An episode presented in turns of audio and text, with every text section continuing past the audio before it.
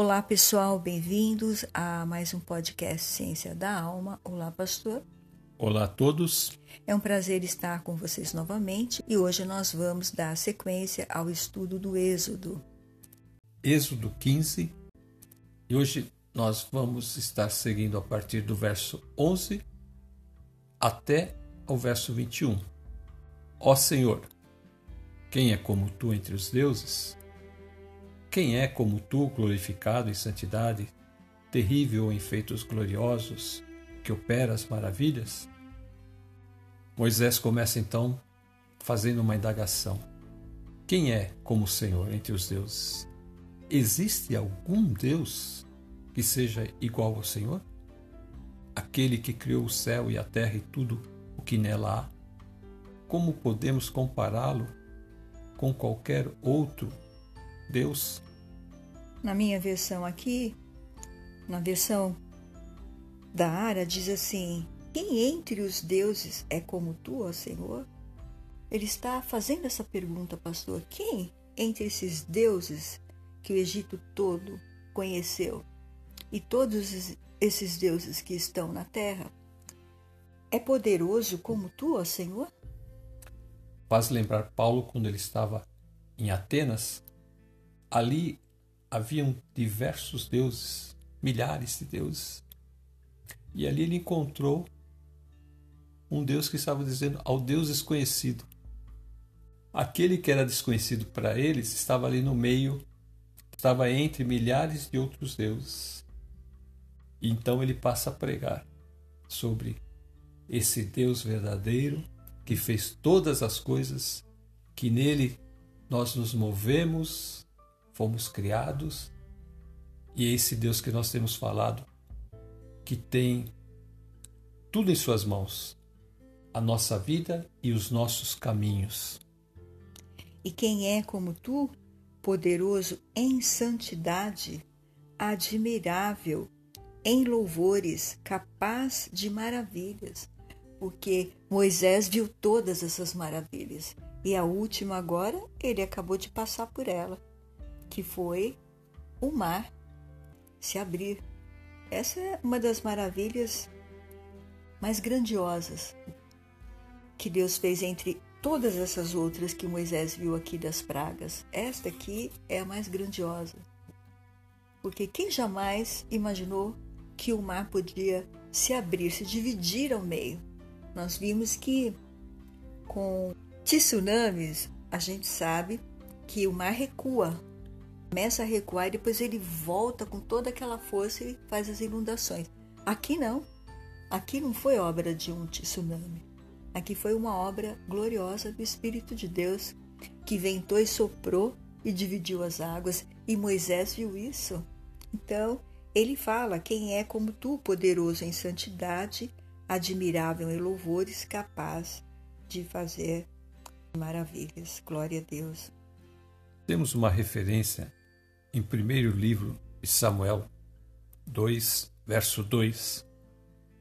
Não há ninguém santo como o Senhor, não há outro além de ti, não há rocha alguma como o nosso Deus. Que é a oração de Ana, quando ela estava louvando o Senhor por tudo que o Senhor tinha feito, que ela não podia ter filhos, e o Senhor então lhe deu filhos. Então aqui ela está louvando a Deus no verso 2, então, ela vai dizer que não há ninguém santo como o Senhor. Se nós formos ver lá Isaías, onde os querubins clamavam: Santo, Santo, Santo é o Senhor. Essa santidade reflete o caráter do nosso Deus. Ele é um Deus que não admite pecado. Isso então é que nós dissemos que no céu não pode haver nada impuro, não pode haver pecado. Diante desse Deus, o homem tem que se ajoelhar, se humilhar na presença dele. Não há outro além de ti, não há rocha alguma como nosso Deus. Ela usa parte do texto de Moisés do cântico de Moisés para glorificar a santidade do nosso Deus. Observe que o Espírito Santo a usa neste momento para ela agradecer a Deus pelo milagre que Deus fez a ela de conceber. Ela queria muito ser mãe. Então o Senhor realizou esse pedido dela. Então ela está glorificando a Deus. E aqui a gente vê não só a santidade, mas também essa questão do Senhor ser a nossa rocha. Quer dizer, um lugar firme, um lugar em que a gente pode confiar. E Ana confia no Senhor e o Senhor vem ao encontro dela e lhe concede o que ela pediu. Então, esta rocha, não existe nenhuma como o nosso Deus. Êxodo 15, 12. Estendeste a mão direita e a terra os engoliu. Verso 13. Com a tua bondade guiaste o povo que salvaste. Com a tua força o levaste à habitação da tua santidade. Verso 14: Os povos ouviram e estremeceram. Agonias apoderaram-se dos habitantes da Filistia. Moisés estende sua mão, e é isso que quer dizer. É como se Deus estivesse estendendo a sua mão. Como quando ele levanta aquele bordão, quando ele estende a mão e ordena que o mar se feche, Ali então é o que ele está dizendo, que a destra do Senhor foi estendida e foram tragados pelo mar. Verso 13 mostra como Deus estava cuidando do seu povo, devido à aliança que ele havia com Abraão, que esse Deus ele vai guiar esse povo para a sua salvação neste momento em que eles não veem saída para lugar nenhum. Então Deus vem e o salva. No teu amor guiaste o povo que redimiste. Na tua força o conduziste à tua santa habitação. Aí fazendo também uma menção à força de Deus, do braço de Deus estendido para que todos passassem. Também a respeito da salvação, como o pastor falou. Esse povo foi redimido, ou seja, o Senhor tira eles daquele lugar de escravidão e os salva. O Senhor arranca eles da escravidão e agora coloca eles num lugar seguro. No versículo 14, os povos ouviram e estremeceram. O terror apoderou-se dos habitantes da Filistia. Então veja que o Senhor agora, por causa do que ele fez ao Egito, todos os povos da terra saberão, porque há muitos estrangeiros que visitam o Egito pela sua riqueza, e esses estrangeiros vão e vêm eles saem e entram do Egito. Então eles levam essas informações para as suas nações de origem. E eles então agora vão falar o que aconteceu com o Egito, as pragas que Deus mandou e como Deus retirou esse povo de lá pela força que Deus usou. E aqui nós temos outra referência, pastor. Deuteronômio 2:25 Hoje mesmo começarei a infundir pavor e medo de vocês em todos os povos debaixo do céu. Quando ouvirem da fama de vocês, tremerão e ficarão angustiados. Me faz lembrar daquela passagem em que Jacó saiu da cidade de Siquém e diz que caiu um pavor sobre aqueles povos ao redor deles ali dos cananitas e eles não saíram atrás de Jacó e de seus filhos. É este mesmo favor que o Senhor diz que vai começar a infundir a partir de hoje sobre todos os povos, quando eles ouvirem o que Deus fez no Egito, as dez pragas, a travessia pelo mar, eles tremerão e ficarão angustiados, porque sabem que esse Deus que luta por Israel é um Deus poderoso. Deus faz com que o povo da aliança se sobressaia sobre todos os povos da terra. Êxodo 15, verso 15. Então os chefes de Edom se perturbam, dos poderosos de Moabe se apodera temor, esmorecem todos os habitantes de Canaã. Então, aqui no versículo 15, diz assim na minha versão: Então os chefes de Edom ficaram pasmos.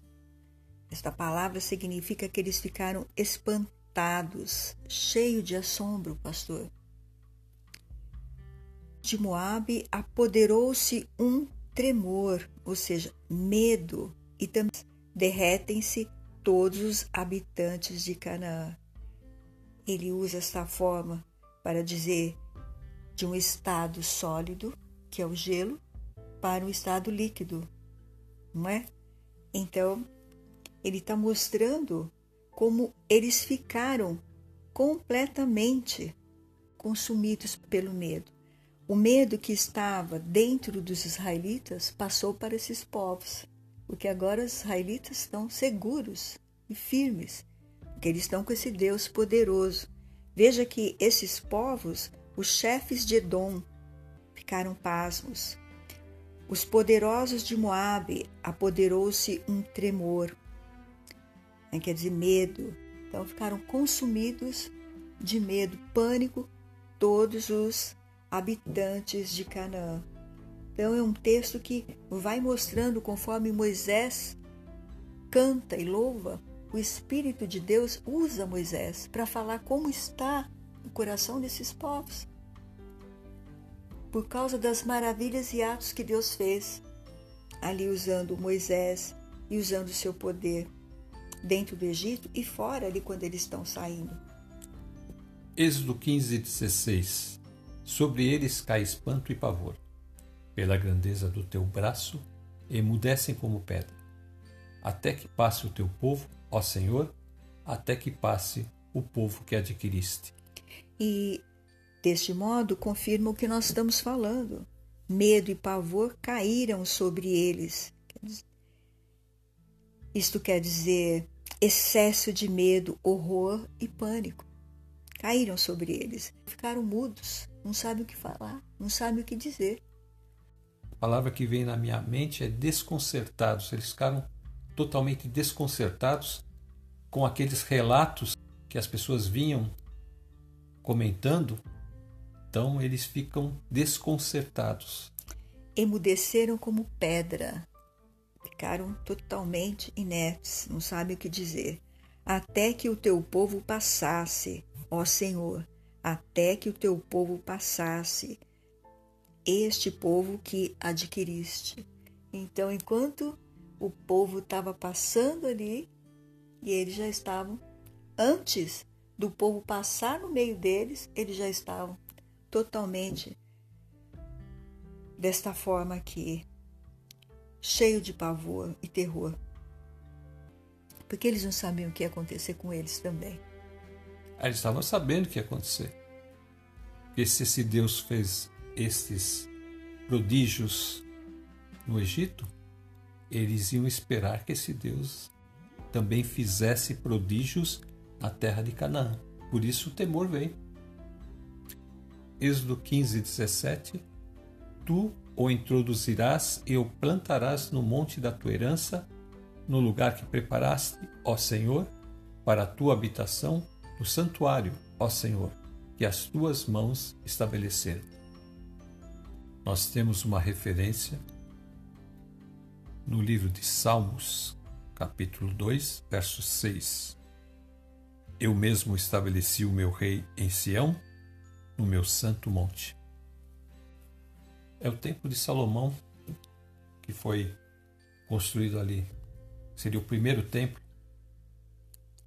Deus disse a Davi que ele não construiria o templo, mas que seu filho o construiria. Então, Salomão assim fez, construiu esse templo no monte Sião, que era onde ficava a cidade de Davi. É, aqui diz o seguinte: tem uma nota que diz assim: Sião era o nome da fortaleza de Davi, que o arrebatou dos Jebuseus para fazê-la capital do seu reino. Logo, esse mesmo nome se aplicou à colina situada pouco mais ao norte, onde Salomão construiu o templo do Senhor. E também passou a designar a cidade de Jerusalém.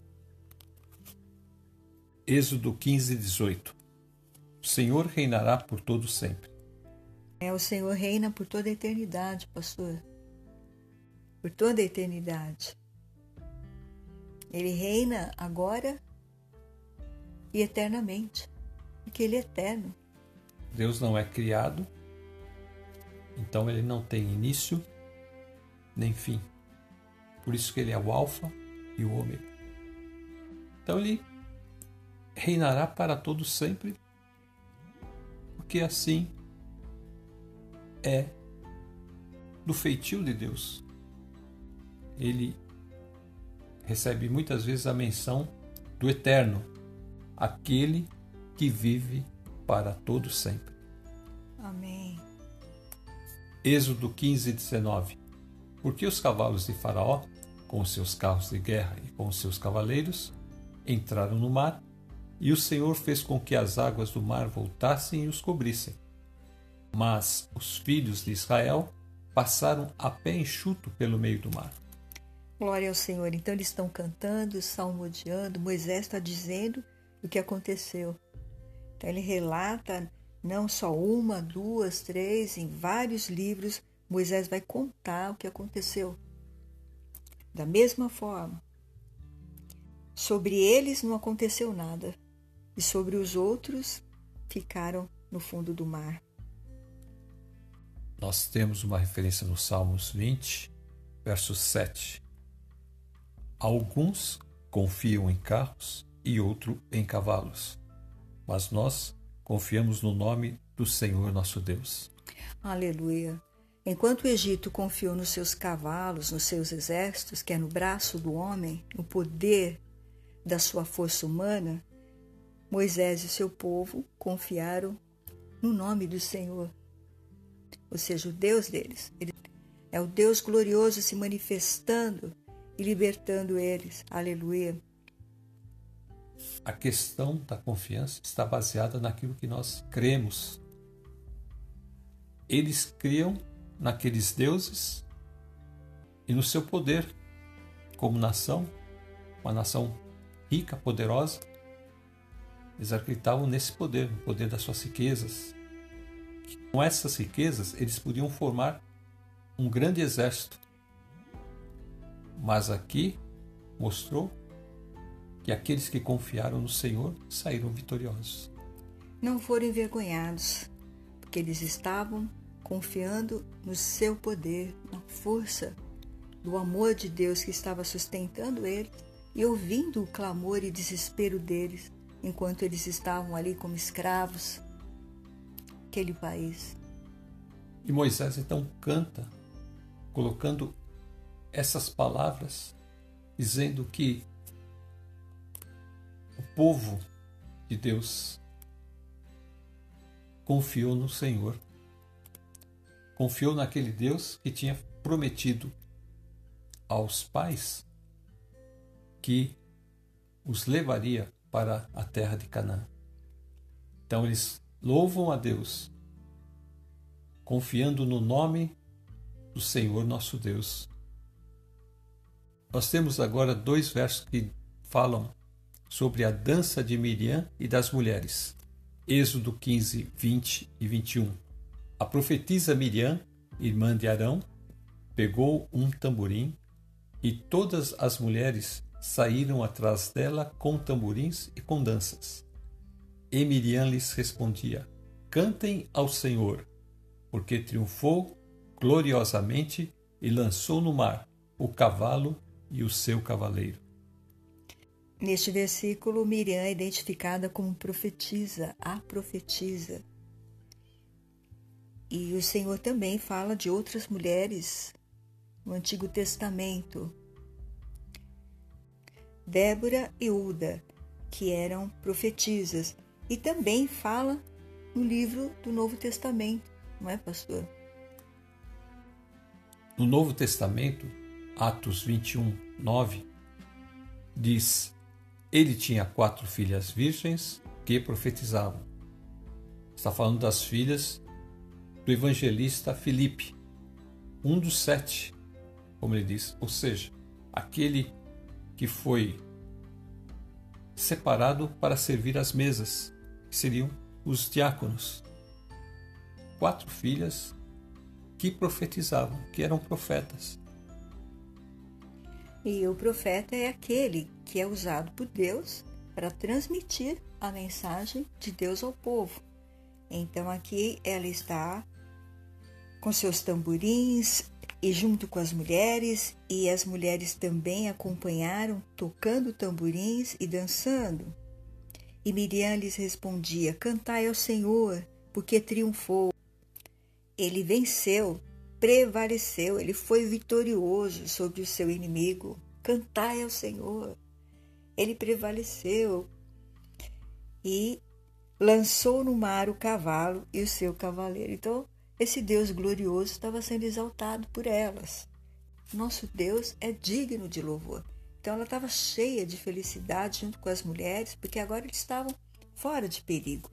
E também aqui ocorre uma grande explosão nesse louvor com danças de tudo que tinha dentro deles, toda a tensão, toda a preocupação, todo aquele medo que eles passaram, todo o pavor que eles passaram diante daquele exército vindo atrás deles.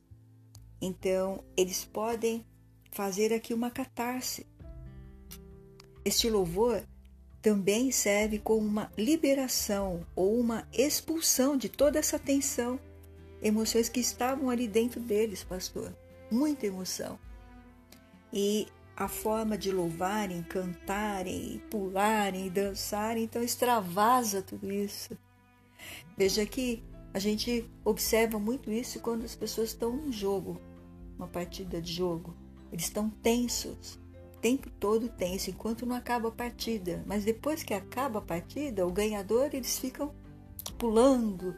E essa essa imagem que nós temos aqui. Eles estão todos dançando, vibrando, alegres Talvez aquele dia todo eles ficaram só no louvor, agradecendo a Deus e cantando e tocando os tamborins. Então, vai fazer uma catarse de todos esses medos, ansiedades, preocupações, tudo isso, essa descarga emocional vai ser liberada agora, toda essa tensão que estava reprimida em forma de cânticos e danças é. e louvores e gratidão, aleluia é uma partida de futebol dura 90 minutos.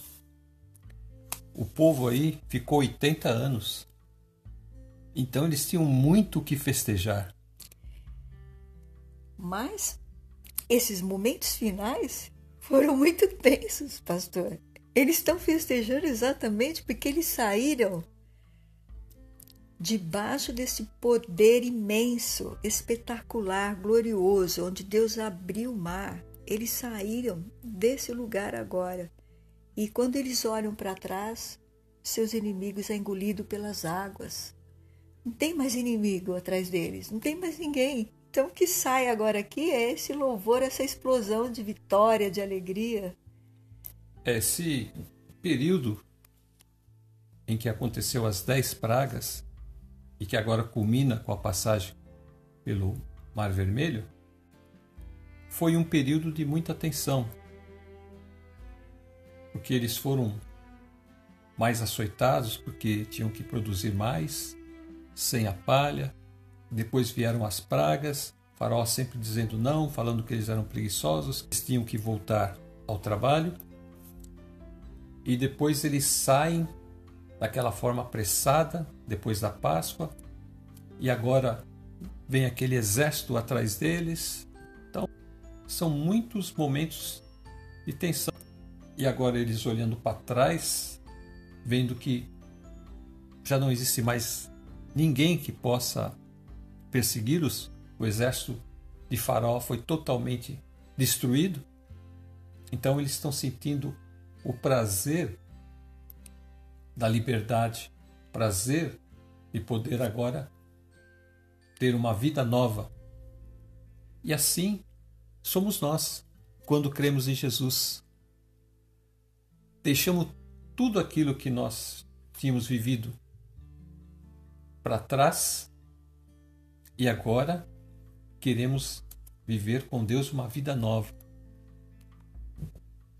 Uma vida em que nós podemos louvar a Deus, engrandecer o nome desse Deus e viver então para esse Deus e para servir a esse Deus. Enquanto nós não alcançamos êxito naquilo que nós estamos buscando, há essa tensão, há essa aflição dentro de nós. Mas assim que vem o êxito, assim que vem a resposta de Deus, como veio aí, da maneira forte, da maneira grandiosa, espetacular, então só existe uma maneira: é louvar e agradecer a Deus. É engrandecer o nome desse Deus justo e tremendo e dizer: Louvado seja, Senhor, nós vimos o Senhor fazer isso, os exércitos foram afundados no mar, não tem mais a força humana, quem está nos guiando aqui é o nosso Deus, aleluia. Ele é conosco, Ele é poderoso, Ele está colocando pavor e medo em todos os nossos inimigos. Aqueles que se levantam contra nós ficam aterrorizados de ver o que o Senhor fez com os nossos inimigos e que farão com eles também. Então, é um hino de vitória, é um hino de alegria e não é à toa que muitos salmistas, profetas e outros é, nomes bíblicos usam partes, frases deste cântico de Moisés, porque é um cântico cheio de vitória, é um cântico que mostra que Deus fez, como Deus tirou e, e o resultado que nós podemos ver aí é a gratidão, é gratidão sendo demonstrada em forma de dança, de louvor, de cântico, de choros e festa. Uma festa maravilhosa, a festa da liberdade. Como você disse, no dia da nossa salvação, quando Jesus entrou na nossa vida, houve essa festa também no céu e no nosso coração. Nosso coração se bordou de alegria quando nosso Mestre se revelou a nós. Quando nós estamos buscando o Senhor por uma causa difícil, ou então por uma situação difícil, como o povo estava, e eles viram o Senhor responder, é lógico que o Senhor não responde de imediato. Primeiro, o Senhor fez eles passarem por todas essas provações. Eles passaram junto com o Egito, viram as provações. O Senhor livrou de muitas delas mas algumas eles passaram as provações. Então, o Senhor também faz isso conosco. Nós sentimos um alívio imediato quando o Senhor nos responde. Mas quando ainda nós estamos dentro da provação, nós ficamos igual a eles, totalmente perdidos, desesperançados. Então, a ordem aqui é que nós confiamos no braço forte do Senhor, que nós o louvemos nos momentos difíceis e também os momentos de vitória, porque é muito difícil louvar a Deus quando você está com angústia, com dor, sofrendo, com medo de alguma situação que você está passando. Mas é nessa hora que nós temos que buscar o braço de Deus, o braço forte de Deus, a nossa rocha, nosso alicerce, pastor porque senão nós nunca saímos daquela situação que nós estamos. Sempre ficamos ali na beira do caminho. A semente era uma só, mas em vários estágios essa semente passou. Foi à beira do caminho, entre espinhos, entre rocha e na terra firme. Foi. Então, ela só deu fruto quando ela caiu num solo firme um solo que abrigou e fez com que ela crescesse, que é a terra perfeita ideal. Então, essa terra perfeita ideal não é no sentido de perfeição como nosso Deus, mas é aquela terra acolhedora, aquela pessoa que acolhe a palavra de Deus, recebe essa palavra.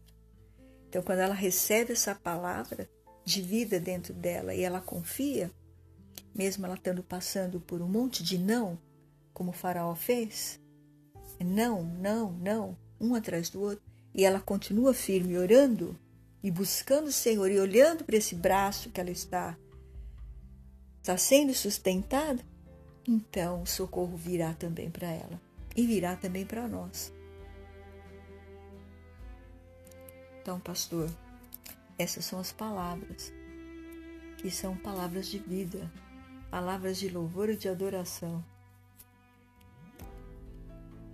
Salmo 81, 2 Comecem o louvor, façam ressoar o tamborim, toquem a lira e a harpa melodiosa. Vamos começar o louvor? Vamos encerrar? Você ora? Amém. Amém.